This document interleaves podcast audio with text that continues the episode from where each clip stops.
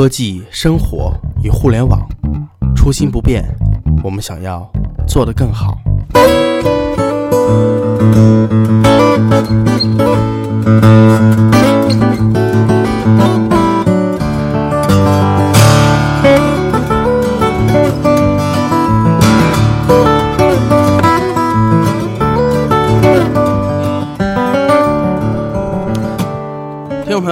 这里是 Hi Media，现在时间是晚上的十点四十一分，我是小 M 牌方便面。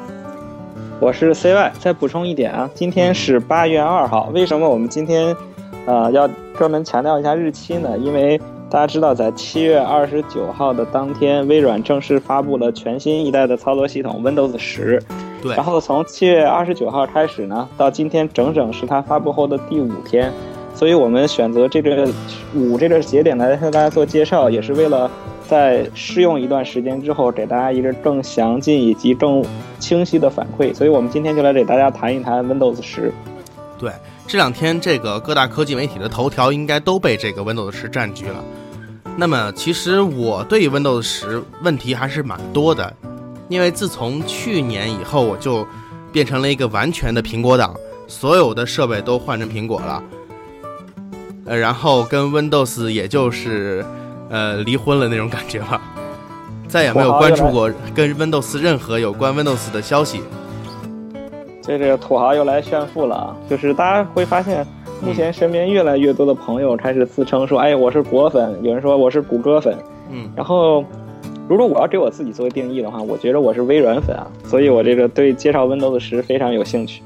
对，自从常言跟我说这个话题之后，我就很好奇啊。呃，就比如说我说我是果粉，或者是我是谷歌谷歌粉，那么我大多数认同的都是苹果这种感觉，苹果给我的这种追求极致啊，它设计的这些完美。但是你要跟我说你是一个微软粉，我就很疑惑。那你是在粉微软的什么呢？微软对于我来说，它就更多的像一个工具，更多的就类似于像这个，呃，银行之类的这种很硬生生、硬邦邦的一样的物体。呃，其实就是 这个小 M 之前问我这个问题啊，他说你微软粉，你粉什么？我想了想，首先我们这个微软的东西吧，你很难去做一个量化。你说什么是微软呢？就比如说你说什么是苹果，你可能想到 iPhone，想到 Mac，但是你说什么是微软，既有操作系统，它又有 Office，大家也知道微软还出硬件，比如说微软还出了鼠标，出了键盘，出了 Surface，对，所以到底哪个是微软？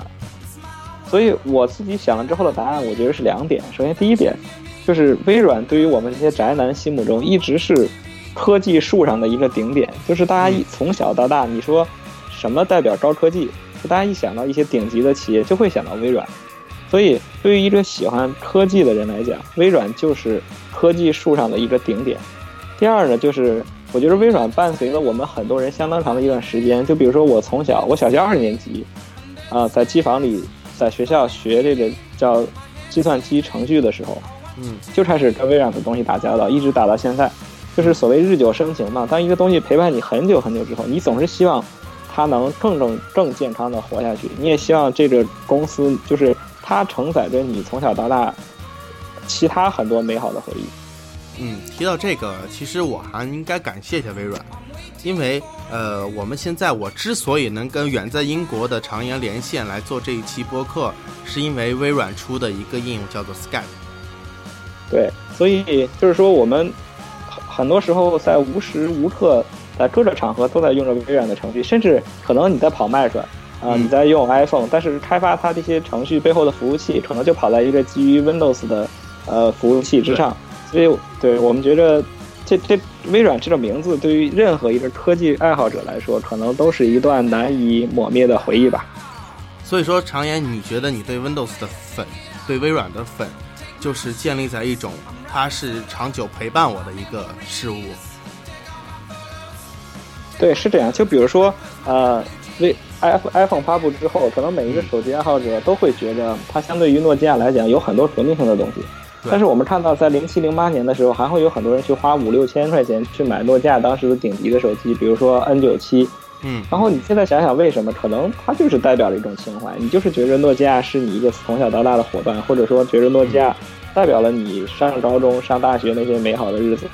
嗯所以我觉得微软可能对于我们这代人来讲，也有这样一个情怀在里面。但是，它还能陪我们走多远？它最终能发展到一个什么地方？可能就是我们需要通过 Windows 十来进行体验和感受的一个东西了。嗯，其实我上一代用的 Windows 系统是 Win 八，呃，在我用 Win 八的时候，我还蛮早，我是 Win 八的蛮早的用户了。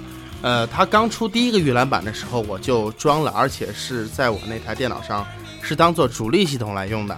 因为一些问题，我的电脑它有一个有一个问题啊，就是它一它一一过热就容易那种是呃断电，所以嗯。所以 Win 七对于我那个电脑来说太热了。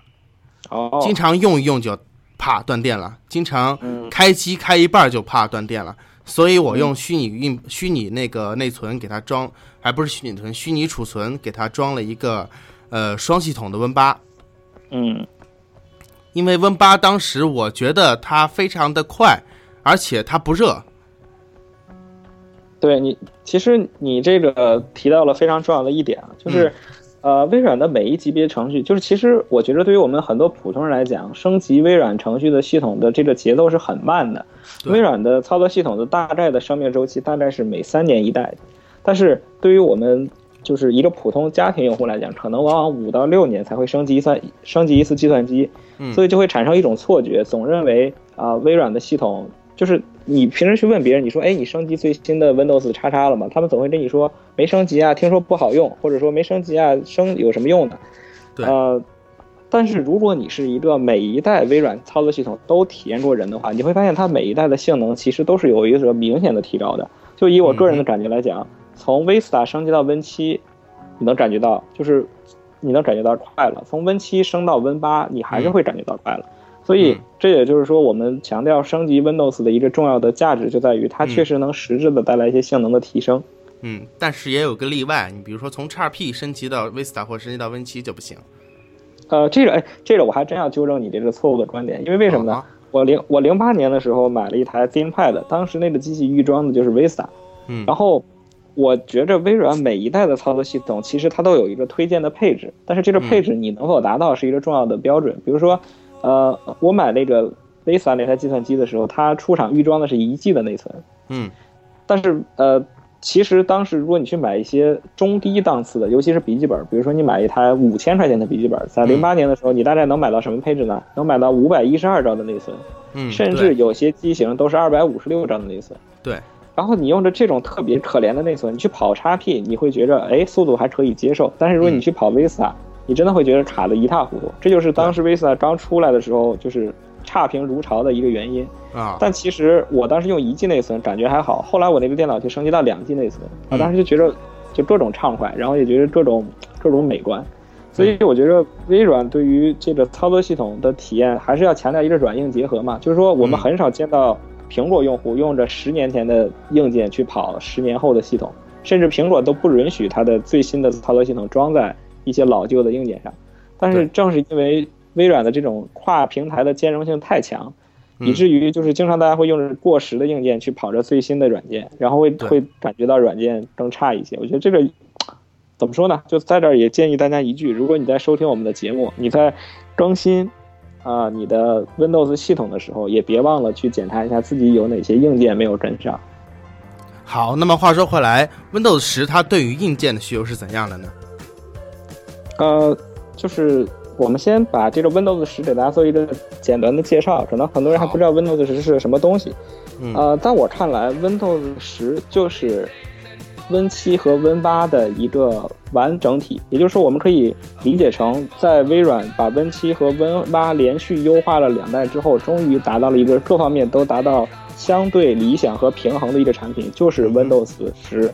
如果你就像小 M 你之前装入 Win 八一样，你会发现其实 Win 八要求的系统配置。相对 Win 七来讲，甚至有些时候是略低的，或者说基本是没有、没有提高的。对我们可以想想，在安装 Win 七的时候，很多朋友可能已经用上了四 GB 的内存。对，啊，我们发现四 GB 的内存在 Win 八下，其实照样可以得到一个非常流畅的运行体验。哪怕两而 T 同样也可以。嗯对，而而同样的呢，这个 Win 十也继续保持了一贯的这个硬件要求配置，也就是说，如果你的电脑现在运行着 Win 七或者 Win 八，然后你觉得这个速度在你可以接受的情况下，那你升级到 Win 十一定是没有问题的。对，而且会变得更流畅吗？呃，从我个人的使用体验是这样的。呃，我这里给大家举一个最小的例子，因为我手头除了大家常见的笔记本之外，我还有一个 Win 八的平板。就大家知道，这个 Win 八的时候加入了这个触摸的概念，所以很多厂商出了一些非常低端的平板。我的这个平板买的时候只花了人民币几百块钱，然后它的它的配置非常的差，呃，它只有三十二 GB 的存储空间，只有两 GB 的内存，然后它的处理器是那个就是 Atom 那个灵动的处理器。大家对这个处理器的印象应该是来自于几年前有一个特别流行的产品叫做对上网本，所以它配置其实非常的差。但是它预装的是 Windows 八点一，它在八点一下，呃，基本上就可以达到非常流畅的体验了。就只要你不跑游戏，它的触摸的反馈，包括系统运行的速度，我觉着跟当时旗舰级别的，呃，iOS 就是 iPad 以及安卓的平板是没有什么差别的。然后现在在升级了 Win 十之后，呃，不能说更快了，但至少它的反应速度没有降低。我觉得这个对于一个已经上市两年多的。当时就是低端产品的东西，我觉得还是比较理想的。嗯，那我听说你的这个笔记本也升级了。对，然后我的那个笔记本其实时间也比较长。嗯啊，我的那个设备是一二年的 ThinkPad 的 X1 Carbon，就是它是一个当时超级本概念刚流行起来时候的算是第一代的经典产品。嗯，呃，它的配置基本上是这样的，就是一百二十八 G 的 SSD，三十呃四 G 的内存，以及一个。就是酷睿 i 五三三幺七的处理器，其实就是当时一水的超级本全是这个配置，当时只能算是中档次的配置，现在来看应该就属于入门都不算的这么一个配置。嗯，然后升级完之后，明显感觉，因为我是从 Win 七升上来的，所以明显感觉 Win 七快。当然也可能跟新系新系统刚装完，没有任何大程序以及系统垃圾也是有关系的。你会觉得它会比以前要快是吧？对。OK，呃，那么我们不妨讨论一下你这个东西是怎么升级到 Win 十的？这个肯定这两天大家都在讨论这个问题。你怎么？你这你今天升了 Win 十了没有啊？包括这两天我们的听众群里面也在说这个事情。哎呀，我升了 Win 十，我的感觉是怎么样的？怎么样的？嗯，其实呃，Win 十这次得到大家这么高的关注度，嗯呃，来就是。跟微软这次的升级策略有关系。其实以前的时候，每年出最新版的 Windows 系统，呃，大家都是知道的，但是没有人这么热衷于去升级它。这次为什么这么火呢？其实就是得了一个字儿的便宜，就是免费。这次微软对向全世全世界宣布说，我这个 Win 十啊是免费升级的，那所有人升级都能得到正版。这个概念呢，又除了结果就导致了除了科技媒体之外，其他所有的传统媒体都在报道这个消息，甚至你像我妈。就一个五十多岁的，啊，就天天在办公室上班的这么一个人，就跟科技媒体没有任何关联，他都知道，哎，Windows 十出了，听说不要钱就能升级是吧？就是，所以呢，这个这个大潮的带领下，啊，所有人都知道 Win 十的升级是免费，大家都很愿意去这个体验这点。这这里有跟大家说一下，Win 十这个免费的概念是什么什么的概念？首先，Win 十的免费升级要求。呃，你从 Windows 七或者 Windows 八这两个系统来进行升级，而且要求你在升级之前，你的 Win 七系统和 Win 八系统必须是正版激活的。对，然后所以说你必须是一个 Windows 正版的老用户。对，呃，才能才能享受这个升级的概念。嗯，然后从七月二，就是从一五年的七月二十九号到。一六年的七月二十九号的一年的时间内，嗯，在这个过程中完成了升级之后，你的 Win 十都会终生享受一个免费的正版以及免费的升级的后续过程。嗯哼。然后这这里我还要跟大家强调一点，就很多人在在说，如果我现在装的是 Win 七，如果我升到 Win 十，但是我过两天比如这个系统出问题了，我又把它卸卸载掉或者我又重装掉，那我这个正版的授权是不是就没有了？然后呢，这个事儿，呃。我们也从微微软的相关政策得到了一个解释，就是微微软这次采用了一个黑科技，它的这个激活并不是像以前一样跟一个序列号绑定，而是跟你机器的硬件码绑定。什么意思？就是当你第一次升级激活完 Windows 十之后，它会根据你的 CPU、根据你的主板、根据你的网卡，就是这些，对这些关键地址生成一个跟你硬件唯一绑定的硬件码。以后只要是这台机器再重装 Windows 十，你在安装过程中连序列号都不用填，只要联网就会自动激活。哦，而且是这样，嗯嗯，而且刚才跟大家说了，就是说这个机器码的关键配置中是不包括硬盘，呃，不包括硬盘和内存的。也就是说，如果你买了一台笔记本，你升级到呃 Windows 十，你说我我嫌硬盘太小，我个换个啊，对，这个是不影响你激活的。但是，如果你的电脑中间，比如说你换 CPU 了，或者说你嗯主板烧了，你又重新去，呃，就是更新了这些主要部件之后，这个是这个升级的策略就就你就不享受不到生效了，是吧？对，所以这也是我们嗯为什么要在现在推荐大家去升级 Win 十的这样一个问题。就很多人说，哎，我现在 Win 七用的很好，或者说我现在嗯 Win 八用的很舒服，我不想升。其实我跟大家建议一下呢，是你不妨通过这次机会，先免费的升级到 Win 十，就是让微软的数据库中保保留下你的这个机器信息，对，相当于你已经免费的获得了一个价值一千多块钱的一个正版操作系统。嗯然后呢，你说我又想回到 Win 七，那那不妨你再装回来，然后 Win 七你还可以照样用你的。但有一天，如果你再想体验 Win 十的时候，你只需要再重装一遍，就能享受到这样一个正版系统了。所以我觉得这个是非常有价值的。嗯哼。那我听说你升级 Win 十也是经历了不少麻烦，是吧？对，啊、这个就我觉得今天在听节目的人里，可能没有没有谁比我装 Win 十装的更多了。这个我 Win 十前前后后折腾了五遍，就装那五次。那这个你好像跟我听说的有点不同啊。就是我听说大家装 Win 十都是一个很简单的过程，相比以往。呃，对，相比以往，其实呃，微软这次的升级，它在策略上，我觉得它是考虑的足够周到。微软这次提供了三种不同的升级方法，我跟大家嗯简单描述一下。然后第一种呢，就大家都很熟悉，叫系统推送。就现在，我觉得如果各位是在用 Windows 七或者 Windows 八，你会嗯在之前收到微软一个推送，说，哎，您是否想免费升级到 Windows 十？在嗯你点击是之后，在你的系统的右下的任务栏里就会多出一个不断提示你升级的这样一个小图标。嗯，然后这个也是目前升级最简单的一个方式，但遗憾的是，呃，很多用户就包括我在内，这个在这个渠道下都遇到了问题，就是说没有收到后续的推送。啊这，是第一种升级方式。第二种升级方式呢，叫做微软自己提供了一个叫做升级工具，嗯然后大家只需要在百度里搜 Windows 十升级工具，就能搜到这个东西的下载链接。嗯啊、它的这个原理呢，就是会自动帮你把当前的硬件配置进行一个诊断，并且下载 Windows 十再升级。呃，只要执行它就能完成升级过程。我我后来是通过这个方法升级成功的。就像安装一个软件啊，对，就像安装一个软件，然后就只需等待它就可以了。第三种升级方法就是大家之前的那种所谓装系统的方法，就是从网上先下一个正版 Windows 十的 ISO，就是光盘镜像，嗯然后把它解压缩，再双击一个安装程序。这个也是最传统的方法。不过，呃，目前很多网友的反馈是，采用这种方法升级之后，有些人不能正常的进行激活，所以只作为最后一种推荐啊，对，来推荐大家。那下面我跟大家分享一下我的这个升级的过程以及体验。嗯、先说我的平板啊，这是我的第一次升级 Windows 十。我的平板呢，现在装的是 Windows 八点一也是出厂预装的。然后在执行那个升级工具之后，大概只用了五十分钟的时间，就完成了从 Win 8向 Win 10的迁移。整个过程非常的就是顺利。你的整个时间就是你从刚开始执行升级到最后 Windows 十系统开机正常运行，只用了五十分钟，是吧？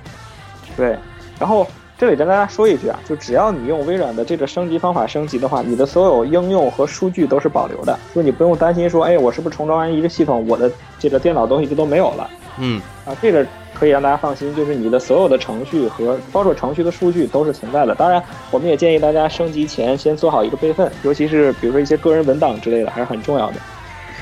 所以，呃，我这个平板升级完 Win 十之后，我就特开心啊！我说，哎，这个好方便啊，就是这个五十分钟就搞定了。然后我就开始拿我的主力机这个开刀。我的主力机呢装的是 Win 七的专业版，就是我嗯是预装的操作系统。因为这个系统呢，我大概用了两年多了，所以，呃，整可以说这个程系统已经被弄得面目全非啊。就是我自己装着一些主题美化，包括一些系统级别的优化程序，自己什么各种呃杂七杂八程序跑了不少。对你改的会比较多。对，当时其实我挺担心的，我担心说这个系统被我折腾成这样，会不会不能升级？嗯结果我装完 Windows 那个就微软自家的升级程序跑完之后呢，他他跟我说，哎，perfect，你的电脑可以完美升级。我说哎，这挺好，我又点确定。嗯结果这就开始噩梦的开始。第一遍跑完之后，大概这一次折腾就比较长，大概折腾了一个半小时。哦然后他提示我说：“哎，你电脑升级完了。”然后我就进去进去一看，我就傻眼了。这整个桌面上就一鼠标，然后桌面没是了。黑的啊。那么我想问一下，就是在你等待的这一个半小时，你是可以做其他工作的，是吧？啊，不行，电脑会就进入一个安装的过程，它桌面上就会出现一个有一个进度条，你是什么都不能做的。明白，明白。嗯，然后我就看电脑黑屏，然后这个时候呢，我就就是我就调出那个任务管理器看了一眼，发现它把我之前装的所有的程序，包括一些系统优化程序和一些杀毒软件什么的都在运行。嗯当时我就我就意识到这些程序可能跟 Windows 十有存在兼容性问题，导致它桌面无法显示。嗯但是因为当时我也没有办法再卸载它们，于是乎啊、我再重启之后，Windows 十就非常智能的自动帮我回滚回了 Windows 七，就他说正在退回上一个版本，啊，就退到 Windows 七了。对，也就是说，它即便是已经安装完了 Windows 十，但是你如果出现问题，还可以完美的滚回 Windows 七。对，然后滚回来之后呢，我就有点不甘心，我说我就想装 Win 十，然后这个时候我就先在 Win 七下做了一个手动的精简，我把嗯所有没用的系统程序我全卸掉了，就比如杀毒软件我全卸了，就卸得很干净，然后我又重装了一遍 Win 十，装完之后就还是老问题依旧，还是黑屏。所以这个时候我已经没有办法解释为什么会出现这个情况了。于是乎，我就想了一个比较极端的办法，我说那好，你不让我从我现在的工作系统装，我自己重装一遍 Win 七总可以了吧？于是乎，我第三遍折腾呢，我就又把我的 C 盘格式化，重装了一遍 Windows 七，然后把 Windows 七激活，再在 Windows 七上再装 Windows 十。然后第三次折腾的时候，我犯了一个错误，在这里跟大家分享一下，就是当时我装 Win 七完了之后，因为我的电脑配置相对 Win 七比较新，所以系统并没有认出来我无线网卡的型号。嗯，也就是说，我当时对电脑是在一个离线的状态下升级的 Windows 十，虽然正常的升级到了 Windows 十，但是因为它没有，我估计是因为它没有保存我之前的激活信息，嗯所以 Windows 十就提示我说您的 Windows 十没有激活。啊，这个时候我就很不爽，因为我就是想要这个正版授权嘛，就如果没有激活，等于这一套就白折腾了。所以我又装了第四次，就是我又装回 Windows 七，激活，装好驱动，让 Win 七先连上网，然后再升级 Windows 十，这次就完美成功了。所以折腾完这么多，我给大家就分享我的两点感触啊。第一就是从目前看，Windows 八的升级的过程要比 Windows 七容易，要顺利是吧？要顺利。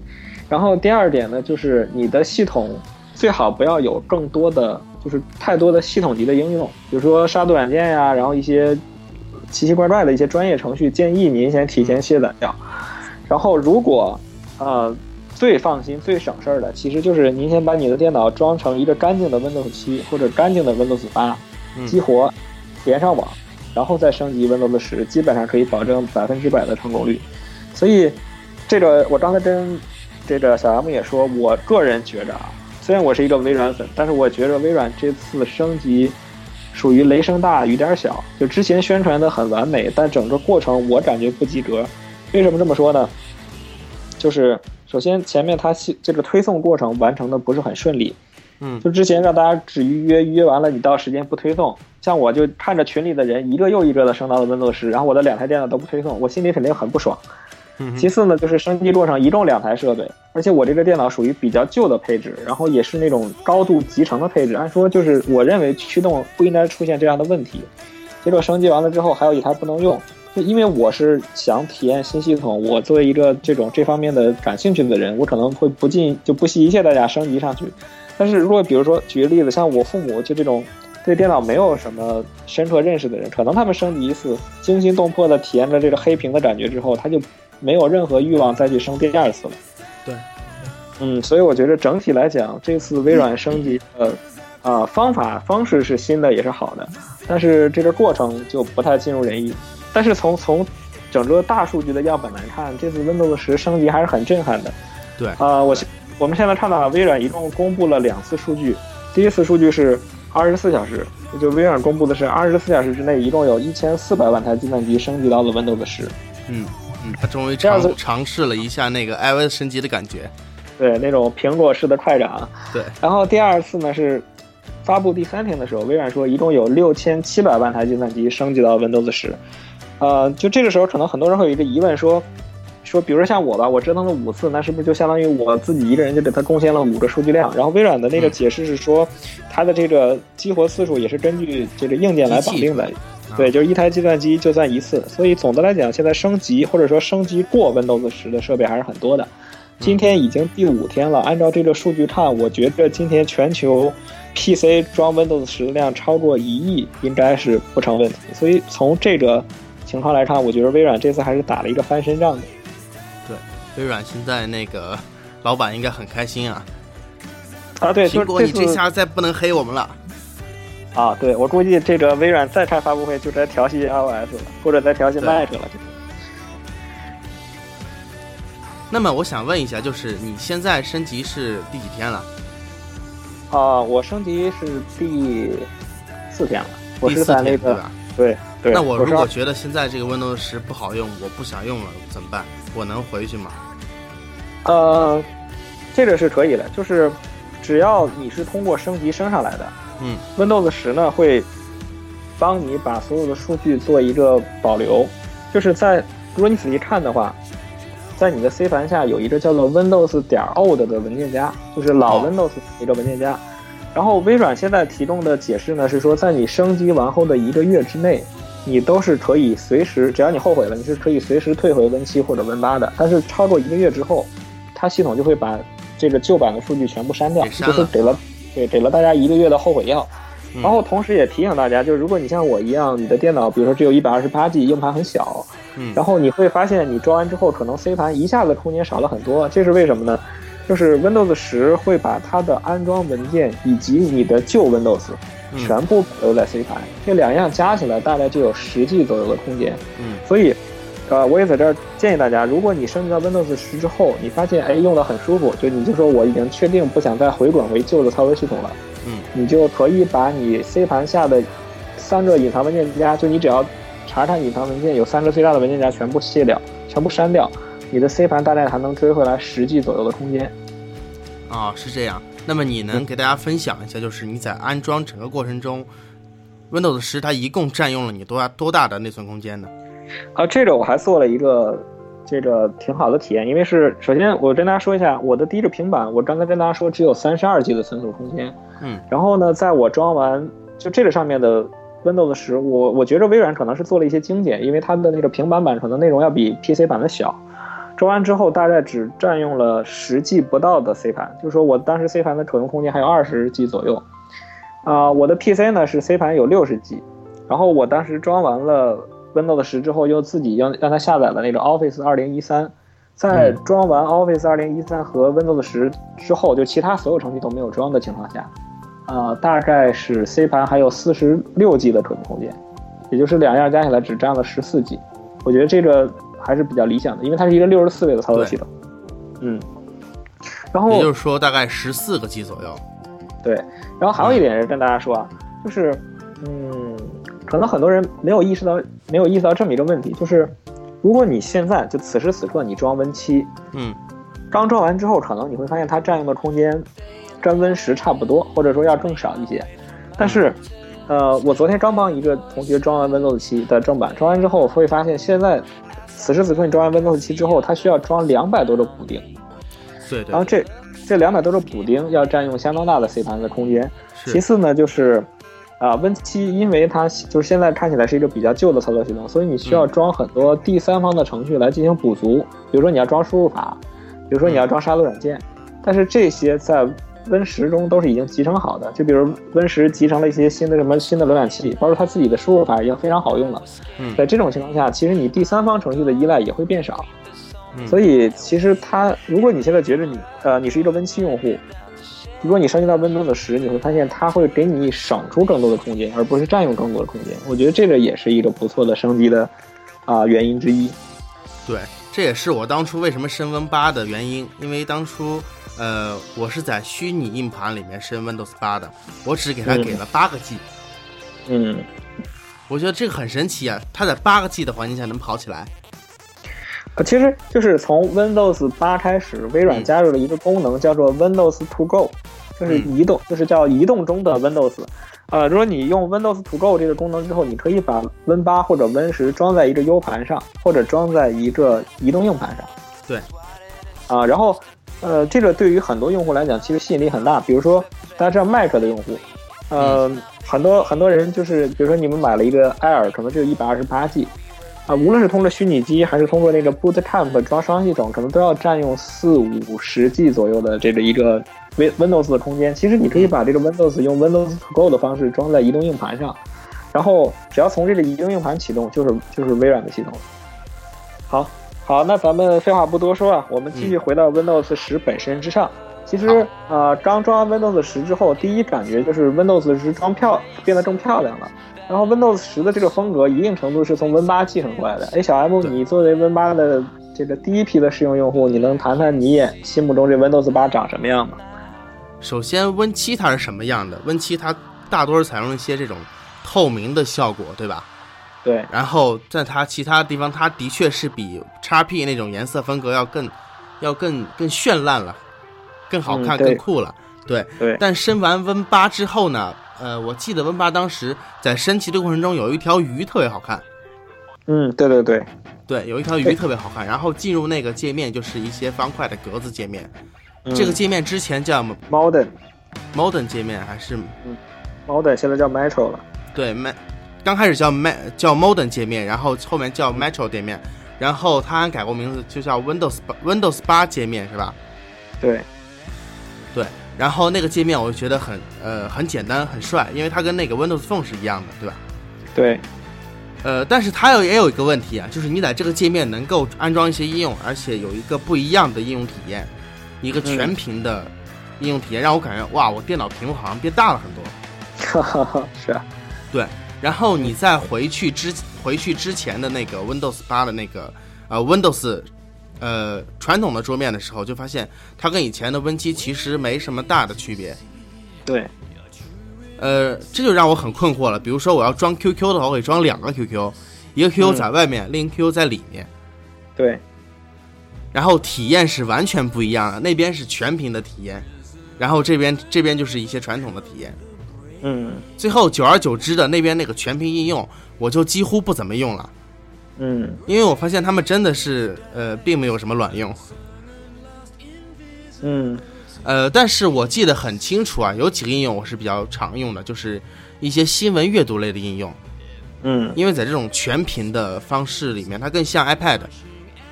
对啊，它的体验会更好。另外就是微博。嗯，另外就是微博这个应用，为什么我会用这个微博这应用呢？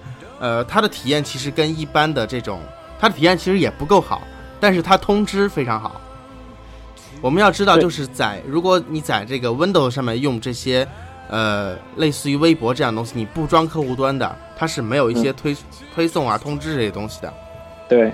但是你如果在那个 Metro 界面里面登录微博的话，你如果来一个艾特、来一个评论的话，它会有弹出一个，会有一个很漂亮的通话效果，这样弹出你有一条信息，然后你点开就能查看。对。对，这是我对这个 Windows 八的感觉。我觉得它是一个很分裂的系统。为什么说呢？就是它两个界面几乎没有什么联系。对，在体验上面，对，那个界面就是完全是按照触摸屏来做的。但是我那电脑也不是触摸屏的。对，小 M 说的很好啊，他就呃用一个分裂这个词，其实就概括了 Win 八的主要特点。Win 八呢是在 Win 七的基础上做了一个完善，但是大家也记得葛优说的那句话，就是步子迈太大容易扯到蛋。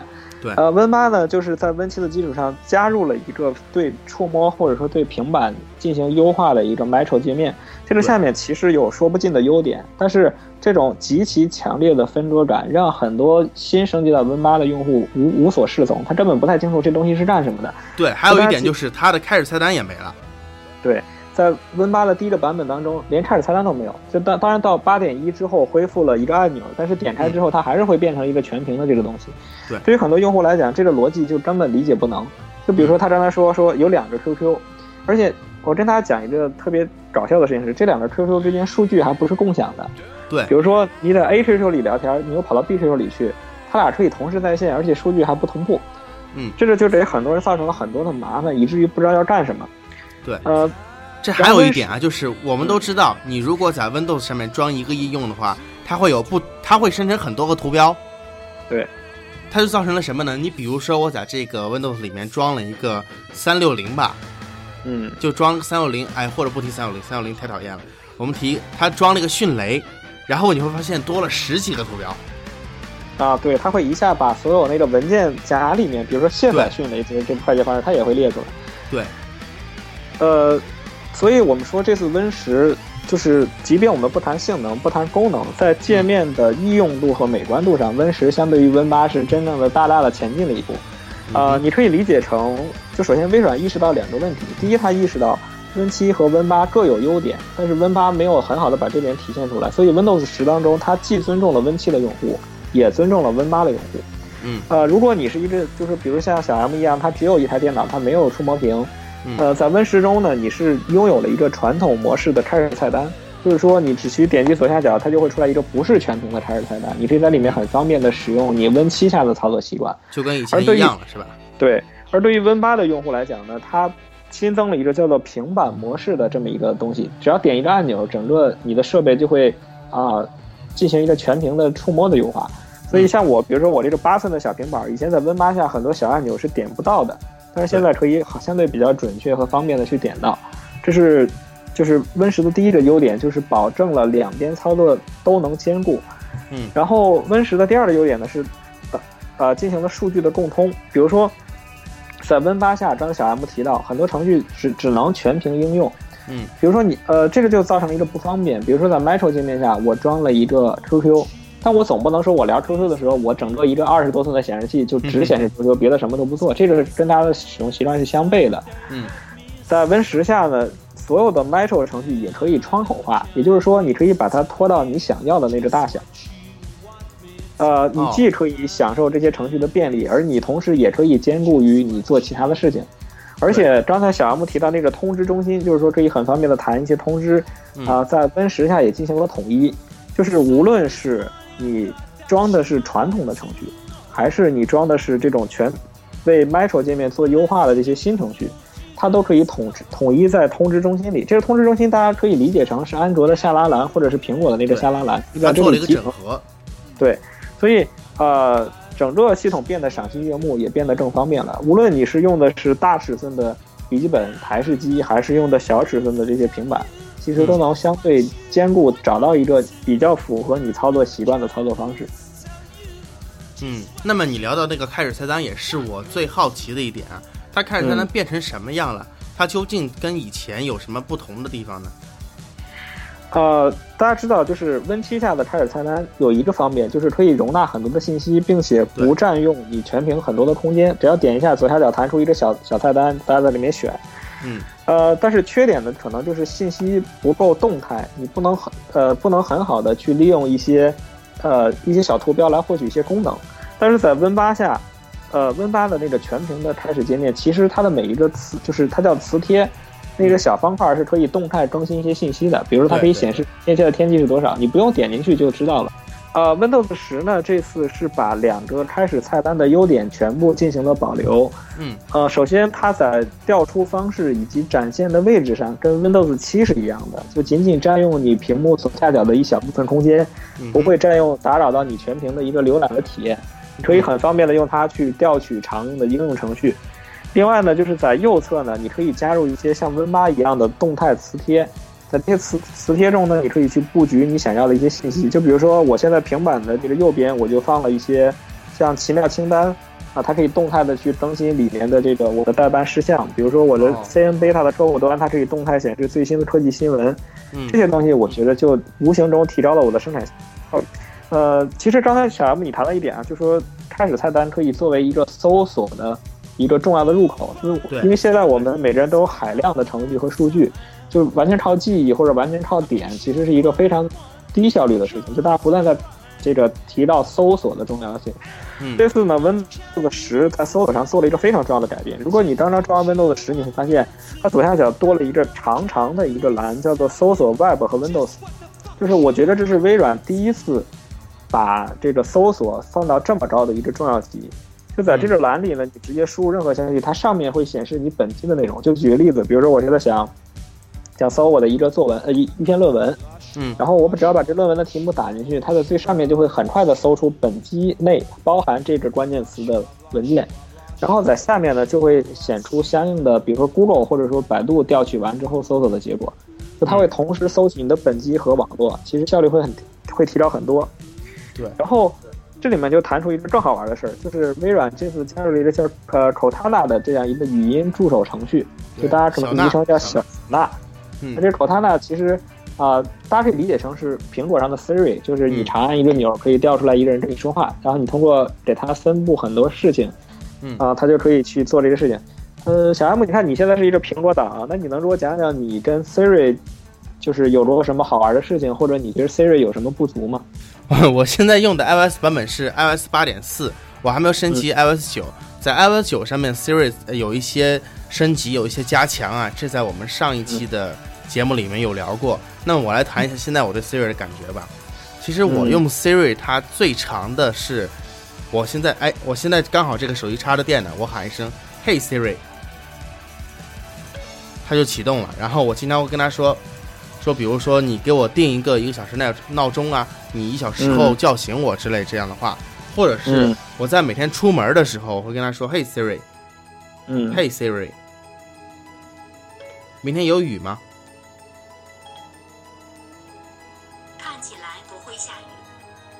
对，这是我最常用的两个功能。另外，有时候比如说像我出门，出门的时候跟他说：“Hey Siri，Hey Siri，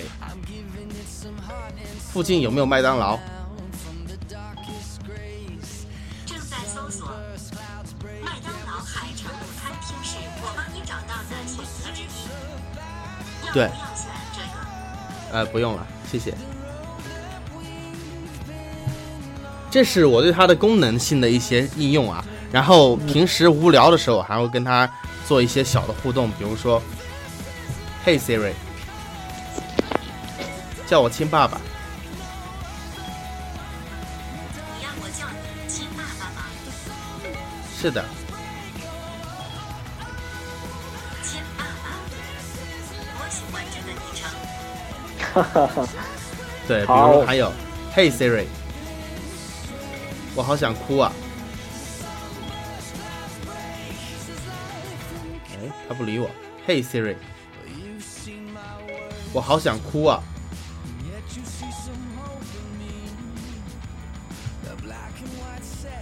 算了算了，我就不跟他玩了，反正就是这样。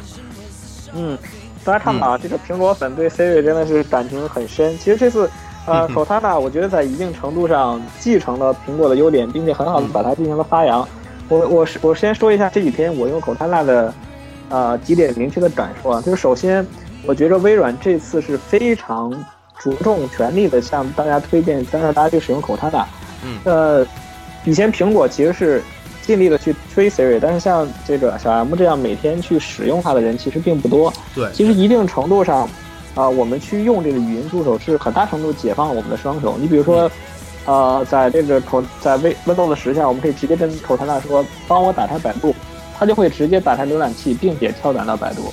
你这个操作其实要比你点击浏览器再输进去，再点书签，再点百度要快很多。嗯，然后这次 Windows 十提供了一个叫做应用内呃唤醒这么一个支持。我举个例子，比如说，呃，在 Siri 下，我们最多能做到说 Siri 打开 Skype，然后它可能就会把 Skype 这个应用打开，然后我再需要手动去找到小 M 再拨通它。对但是这次在口呃在微软的这个系统下呢，Cortana 支持很多程序，比如说你可以跟它说一个相对复杂的指令，比如说用 Office 2013打开，啊呃比如说你的一篇论文，然后它就会打开 Word，并且把这个论文打开。啊，呃，这是一个相当于是一个长指令吧，就是首先做第一步，然后做第二步。第二呢，就是你可以直接跟他说办一件事情，比如说用 Skype 给小 M 打电话，他就会打开 Skype，并且直接拨出小 M 的这个号码。嗯，所以就是这样的话，就可以减轻你很多工作上的这个劳动力。所以我觉得大家如果装了 Windows 十，不妨去调剂一下这个 Cortana。然后，其实这个说到现在啊，就是语音助手发展了这么多代，在一些跟人更相关的功能上，它还是有点傻。就比如说我昨天晚上做了一个特别好玩的事情，然后我跟我跟 Cortana 说，我说那个，呃，我说我想你，然后他说我也想你啊，就这个其实是符合正常人的聊天规律的，对吧？对。然后你把他叫小娜，他也知道他叫小娜，比如你说小娜你好，他说你好，然后就说明他知道他是小娜。然后你说、我好想小娜呀，你知道他会回你什么吗？他说你去找你的小娜去吧，就是。哦，可以说啊，微软在开发这个的时候，他可能是考虑到了这么一种吃醋的情绪。比如说，我在想的时候，我说：“哎呀，我好，我好想谁谁谁。”你说：“啊，你去找他去吧。”就是表现了这样一种吃醋和嫉妒的心理。但是你跟小娜说：“你说我好想小娜呀。”其实你说我我好想你啊。对，然后他就说：“你去找你的小娜去吧。”就是虽然很好玩，但是一定程度上说明他有一点点傻，嗯，就是呆不能很。对，就是太呆了，也就不萌了。好，我们回到正题，再谈下一点，就是这次 Windows 十上其实是新加了一个操作系统，呃，新加了一个浏览器叫做 Edge 的。对，然后这个东西，等一下，就是、嗯我们刚才得确认一下啊，就是在 Windows 十，哪怕你在电脑上也可以用语音助手了。对，然后当然这是一个很重要的信息，呃，为什么这么说呢？因为现在在 Mac 上面还不能用 Siri。哦，好像是那个最新的十点十一是加入了是吗？我记得好。像也不行。哦，那么刚才也提到啊，这次 Windows 十更新，它也更新了一个全新的浏览器。哎，我们大家都知道，其实 Windows 的 IE 一直是大家吐槽的对象，包括不管是一些科技科技厂商开发布会啊，包括一些段子手啊，在微博上各方面都在吐槽这个 IE 的性能有多么多么的差。嗯，这个新的浏览器叫什么名字呢？呃，新浏览器叫 Edge，E D J E，然后可，能就跟那个三星的曲面手机是一个名儿。对，大家可能以前听过一些它的开发代号叫斯巴达，就是斯巴达。但嗯。后来这个名字在正式公布之后改名叫 Edge，然后 Edge 本身其实有边缘的意思吧，就是在很多科幻片中，这个这这个片子是经常被这个名字是经常被使用的，比如说嗯。阿汤哥的那个《明日边缘》里面那个 Edge 就是这个词，可能就代表了一种极限突破的意思。所以这次 Windows 要啊、微软要要彻底学习一下之前的这样的一个换名声。对这个 Edge 啊，我客观的跟大家讲，我觉着真的是一个打脸之作吧，就是狠狠的扇了扇了那些质疑它的厂商、媒体以及个人的脸。嗯，其实我一直觉着，以微软的技术实力，包括它的这个行业的敏锐度，因为大家知道，微软其实也是一个经常去抄袭、模仿，并且这个迎难而上的厂家，他经常习惯去看到别人做什么，然后自己做出一个更好的来消灭别人。以微软的这个？啊，哈哈，高端黑。嗯其实我觉得以微软的这个软件开发实力，它开发出一个具有行业领先标准的浏览器，并不是一个难事。但是微软难就难在它其实还要对旧的页面保持一个高标准的兼容性，嗯这个就是它 IE 一直不能放下身价去跟别人这个做一个顶尖碰撞的一个一个标准，因为你谷歌之前挖的坑啊。对你谷歌可以抛去旧有标准不顾，苹果一定程度其实也是这样，但是微软总是要保证它的 IE 总能对之前的页面有一个非常好的兼容性。这次呢，这个 Edge 浏览器其实是完全抛弃了 IE 之前所有的负担，就是微软从开发的一开始就是提出这是一个全新的高标准的新规格的浏览器，嗯。呃，一定程度上它也跟 IE 进行了一个就是划江而治，因为大家看到 Windows 十在装完之后，它同时出现了两个浏览器，就是它其实是一个 Edge 和 IE 并存的情况。在这个 Windows 十装完之后，它既有一个 Edge 浏览器，同时嗯你也可以看到它也装了一个 IE 十一。对，嗯，而且在使用的过程中，其实微软会频繁的提示说，哎，这个页面是为旧有标准开发的，你是否要用 IE 打开？这个体验其实我感觉很不爽。我举个例子，比如说我前段时间想在京东上买一个东西，嗯然后像这种经常需要天天访问的网站，然后你可能打进京东点 com 进去之后，它告诉你说，这是一个为 IE 开发的页面，你是否需要用 IE 去打开？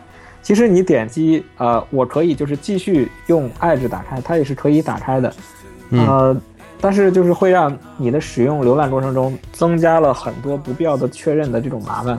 呃，当然你也可以通过一个设定，就是提示它，就是以后你不用再向我提示这东西了，统一全部用 Edge 浏览器打开。嗯但是也可能会出现，比如说，因为大家知道，我们有些时候切回微软自己的浏览器是为了使用一些，呃，比如像网银啊，就这些对 IE 有一些兼容性要求的网站。对但是你用 Edge 打开的时候，可能就会出现不兼容的状况。嗯呃，这个用浏览器的体验呢，我可以跟大家这样这样说。首先从呃好的方面讲，它确实达到了目前浏览器的顶尖性能。如果你用它去浏览一些网页的话，你会发现它开启页面的速度非常快。嗯，不能说比 Chrome 快，但至少我觉得能跟 Chrome 打成平手。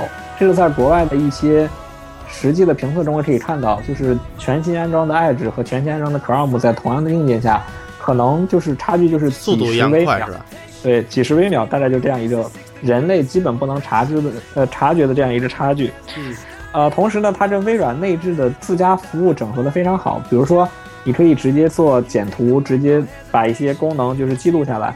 可能大家说，哎，我去装一个印象笔记，或者我去装一个有道云笔记，也能实现同样的功能。但毕竟这是一个原生的功能嘛，就是你直接截图就可以直接把它保存到，比如说 Office 里面的这些 OneNote 呀，或者直接插入到 Office 文档当中。那这种体验要比一些第三方的感觉要好。但是反过来讲，就是我们知道在互联网或者在 IT 行业，如果你希望别人用你的产品，你一定要有更强的说服力。就你总不能说我做的跟别人一样好，而你而是说我做的比别人更好。而在这一点上呢，我觉得 Edge 并没有做到比竞争对手更好。呃，首先就刚刚说了，性能上它并没有做到比 Chrome 或者呃 Firefox 几倍或者就是更好的这样一个速度加成。嗯另外呢，它还没学杀手锏功能。对，比如说 Chrome 下，我们知道可以通过插件啊来进行扩展出很多我们想象不到的功能，但是目前 Edge 还没有开放这样的接口，也就是没有丰富的第三方的支持。在嗯这种情况下，我在我的 Windows 十里，可能这个 Edge 就处于一个比较尴尬的局面。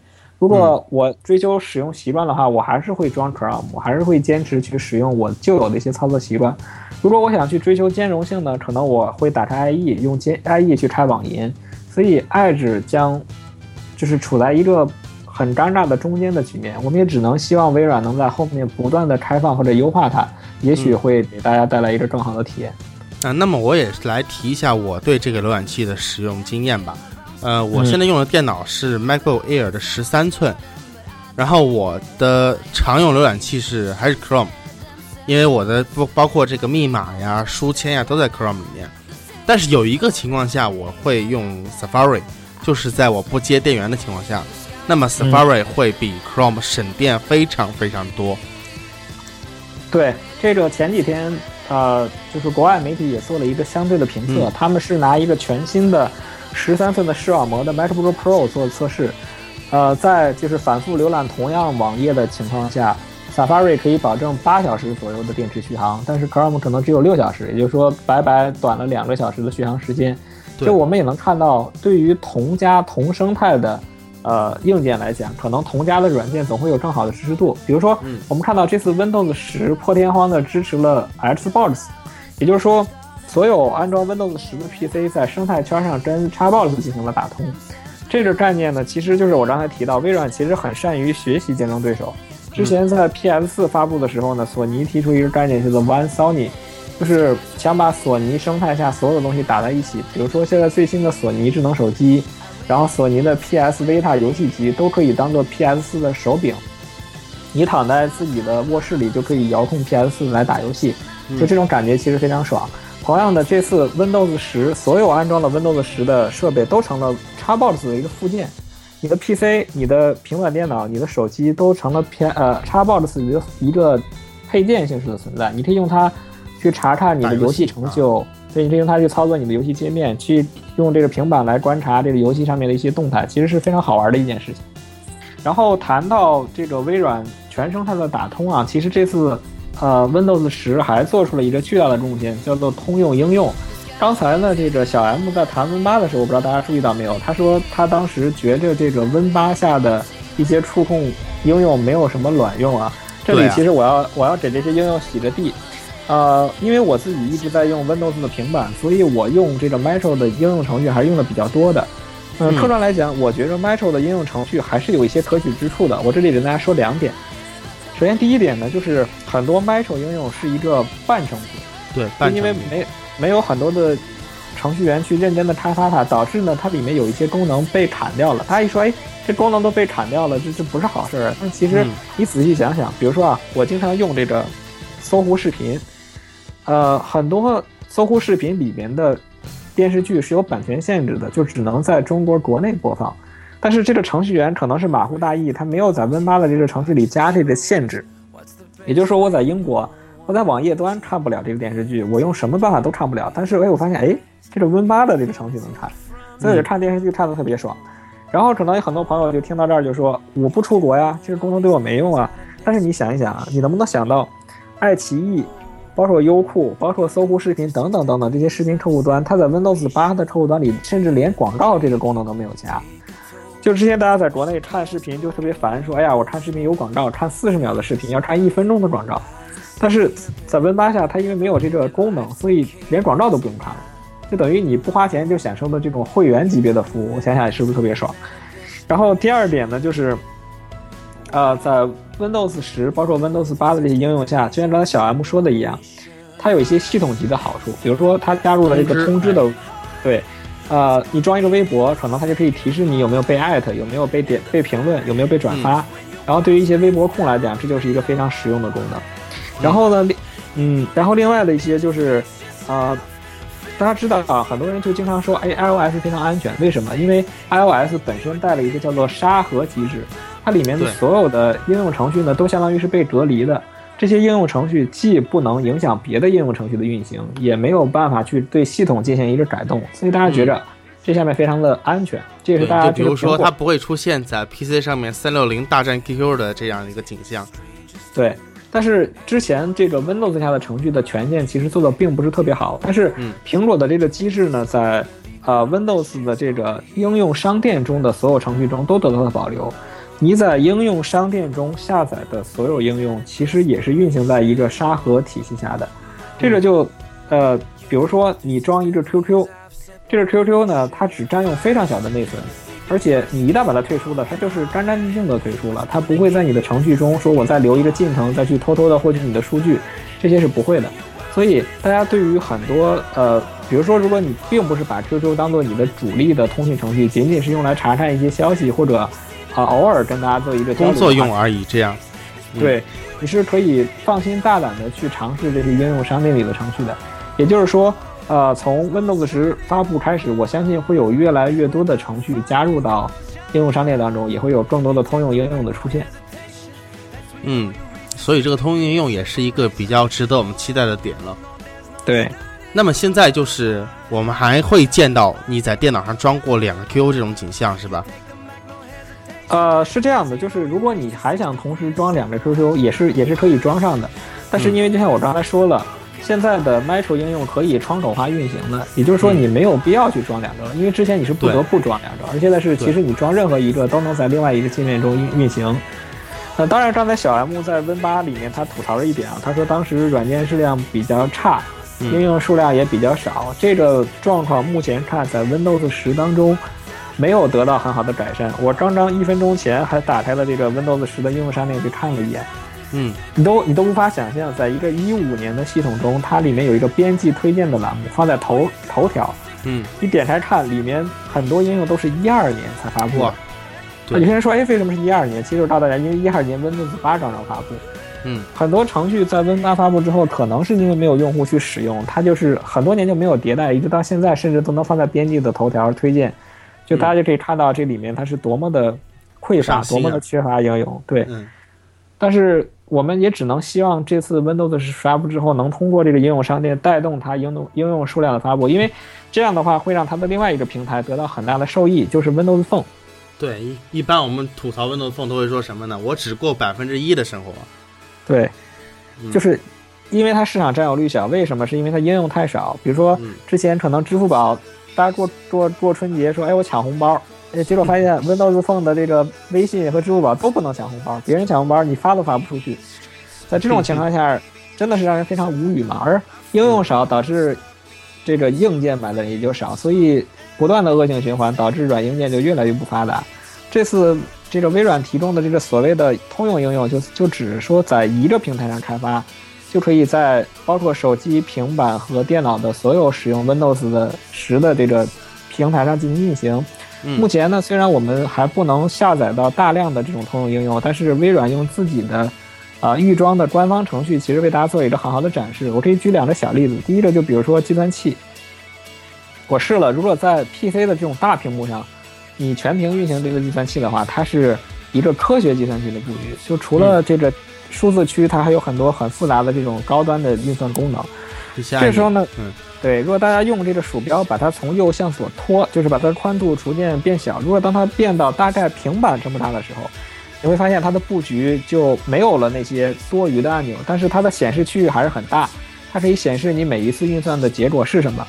然后这时候大家再拖、再拖、再拖，不断把这个窗口缩小，缩小到大概手机那么大的时候，整个窗口的 UI 就变成了手机的布局，就是只有上面的一个显示栏，下面是一二三四五六七的数字键。这就是通用应用的好处，就是一个界面可以适应很多种不同的设备。那也就是说，以后我们会遇到这种情况：一个安装包既可以给电脑用，也可以给平板电脑用，更可以给手机用，对吧？对。但是这里就要改变一个概念，就是可能我们再也接触不到安装包了，因为它都是从应用商店直接下载的。也就是说，这个安装的过程也会变得更简单。就大家会习惯，就像 iPhone 一样，只要去搜索，然后点击下载，它就会自动装到后台。啊，这个过程中你就不要再去考虑说我下载的安装包存到哪儿去等等等等，这样的话就是也降低了大家使用电脑的难度。那其实 iPhone 它 iPhone 和安卓发展起来，它也是依靠着应用而发展起来的。Windows Phone 之所以没落，之所以我们都说它可怜呀，那也就是因为它应用太少了。其实系统还是个好系统。嗯，是这样。嗯，那我还听到一个声音啊，就说以后这个在 Windows Phone。上面可以跑安卓或者是 iOS 应用，这是什么一个情况呢？啊，这个是在 Windows 十最初发布的时候，就是正式版发布之前，微软在发布会上其实兴高采烈的讲了一个功能，说，哎，以后我们 Windows Phone 上可以跑安卓，可以跑 iOS 的程序了。嗯，啊，大家都很激动，说哇，这这简直黑科技啊！对呀。实际上现在发布之后呢，我现在个人是这么几个体验。首先呢，这些功能它是一个开发套件，这个开发套件其实是为开发者准备的。也就是说，我们普通用户并不是说我直接从网上下一个这个安卓的安装包，我直接就能装在我的 Win 十设备上，这个是不行的。它其实是方便了开发者把自己已经做好的安卓或者 iOS 程序做一个无缝移植。这个就是首先对我们普通用户来讲啊，对意义就不是很大。嗯。另外一点呢，就是前段时间微软放出了一个安卓的模拟器，他说啊，就是大家通过这个东西可以体验一下安卓程序跑在 Windows。平台上的一个感觉，我第一时间就装上了，因为就大家刚刚听了，我是有一个平板，然后因为这个就是 Windows 平板上的程序实在是少的可怜，所以我是很想让它装上安卓的一些程序来扩展功能的，所以我装了这个模拟器，我就试了几个安卓的程序，啊，目前看效果不是很理想。首先我装随手试了四个安装包，其中就有两个是装不上的，就是它的兼容性其实很差。另外一点呢，就是当我把这个模拟器打开之后，我的平板很快就进入一个发烫的状态，就不是发热，都是发烫的状态。呃，因为我这个平板没有风扇，它是那种 Atom 的处理器，所以我十分担心，就是这种效率会把我的硬件产生一些损伤。于是我就很快的把这个啊模拟器给退掉了。所以从现在来看，总的来讲，这个东西只是为开发者准备的，对于我们每个普通用户来讲，其实意义不是很大。对。但也说明了一点，比如说我这个我这个开发者，我开发了一个 iOS 应用或者是一个安卓应用，那么我可以顺便去做一个去去转换一下，做一个 Windows Phone 应用出来。对，就是说可能对于我来讲，不需要再学习很多很复杂的编码知识，也不需要再花很多钱去找人移植，对，只需要用微软的这个套件去跑一遍，可能就能得出一个比较不错的效果。就可以转换出来。对，那或许可以改变这种。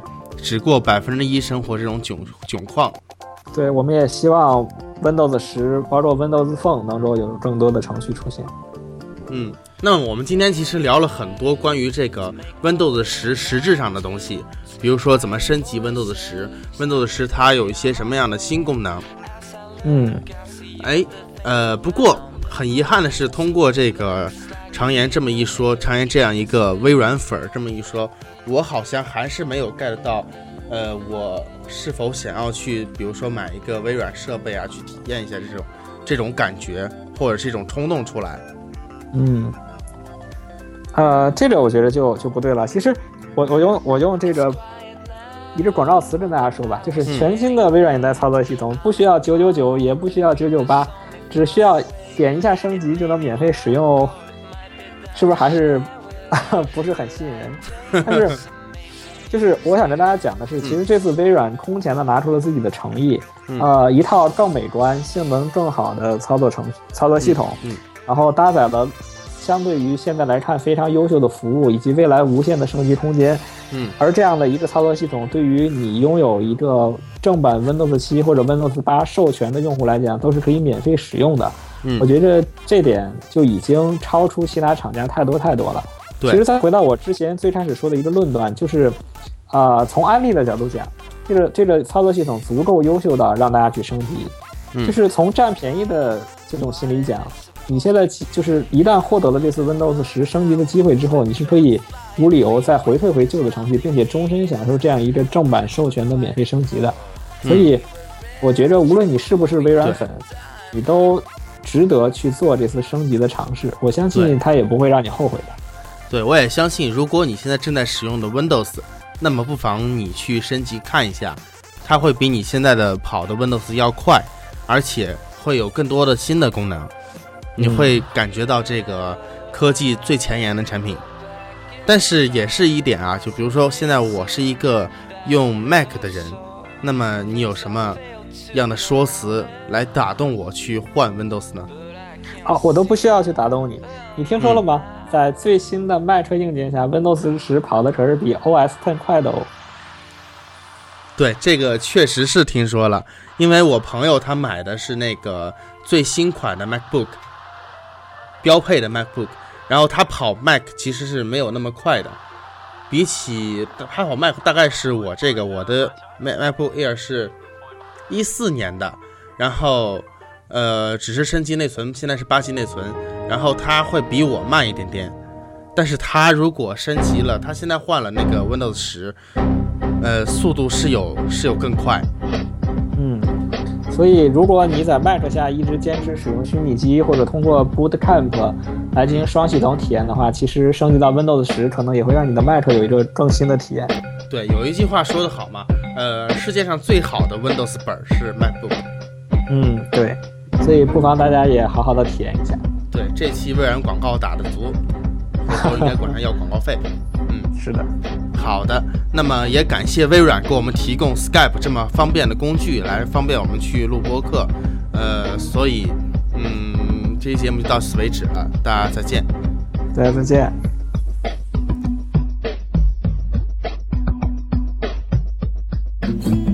亲爱的 Hi Media 的听众朋友们，大家好，我是 Hi Media 团队的布鲁托，主要负责 Hi Media 播客的背景音乐制作以及后期剪辑方面的工作。Hi Media 是一支致力打造传播互联网正能量的科技播客，希望大家喜欢我们的节目，欢迎大家多多留言指正。